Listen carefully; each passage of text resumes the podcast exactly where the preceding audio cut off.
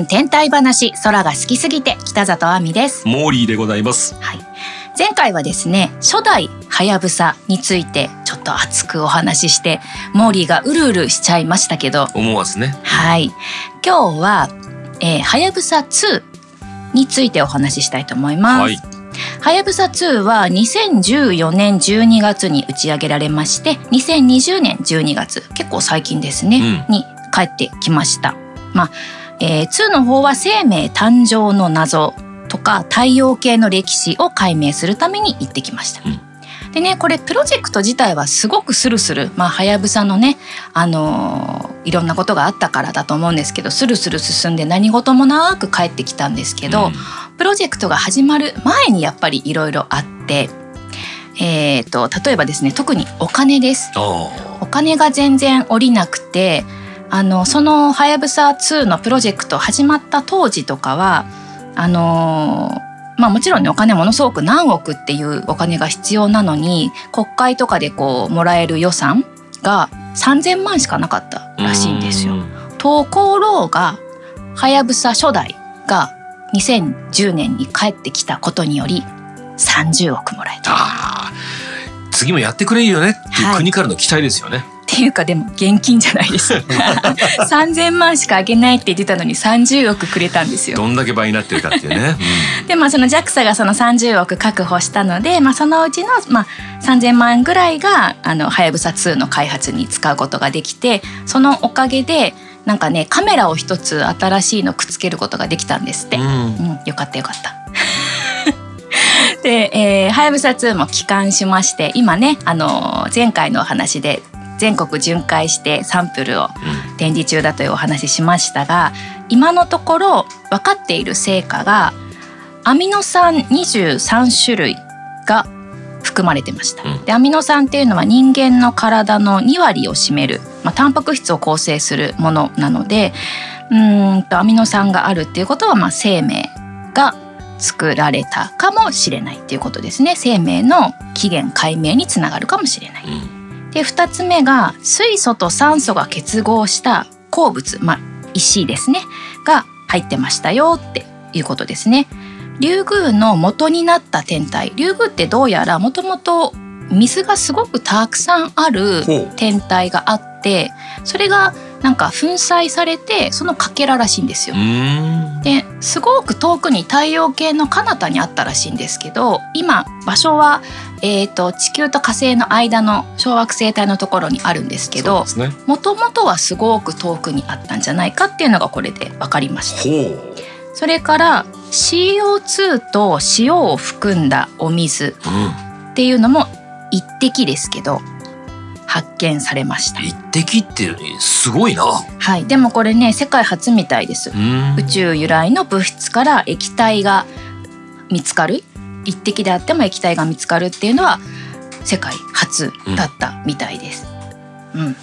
でねなんかすごいリュウグウは本来スカスカの天体なんかナイフで切れるぐらい柔らかいらしくってその帰ってきたサンプル、ほう。うん、なんかスッカスカの天体だったんじゃないか。ということはリュウグウは太陽系ができた40、まあ、太陽系46億年ぐらい前にできてますけどリュウグウの母天体そのもともとあった天体が誕生したのは44億年前ぐらい。結構古い天体なんじゃないかなんていうところまで今分かってきております。すごいようんなうん。はやぶさ2今ねあのはやぶさ2が2本体が帰ってきたわけじゃなくて帰ってくる時にそのいろんなサンプルが入ったカプセルだけピョイって捨ててはやぶさ2は今まだ宇宙にいるんですよ。そうですよね。はい、で次のあの目標に向けて今新しいプロジェクトが始まっているというところでございます。なんか子供がね学校から家に帰ってきてランドセル放り投げて行ってきますみたいな。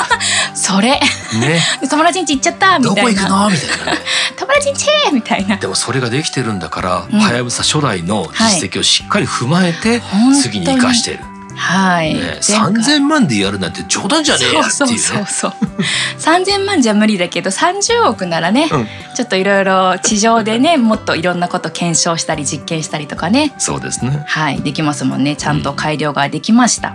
まあはやぶさ2に関してはまだまだあのーいっぱい研究中ですのでこれから新たにいろんなことが分かってくると思います。うん、はい、そのサンプルもね展示されるのが全国巡回やってますけども、うんうんうんどれぐらいのかけらのものがあるのかっていうのも本当ですね。まだ知らされてないですよねおそらくねうん見。てないから私も大きいのかな？小さいのかな？肉眼で見えるくらいのサイズのがあるのかどうかっていうのも興味ありますね。確かによくねあの大きいなんかルーペみたいのを置いて展示してあることとかありますもんね。初代は完全にもうあの微生物扱いですよね。そも見えません。はい、うんはい、それでもねすごいもうなんて素晴らしいんだってパチパチパチパチパチっていう 予算がアップする程度にはね 褒めたたえられましたけど本当。そうですよね。はい、というわけで今回と前回はやぶさそしてはやぶさ2についてお話ししましたがなんとですね。はいこの10分天体話、はい空が好きすぎてはい初めてですね、初めて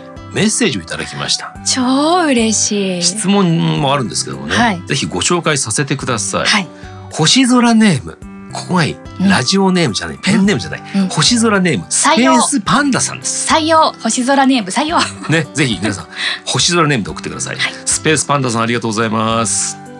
北里さん、モーリーさん、こんにちは。星空ネーム、スペースパンダと申します。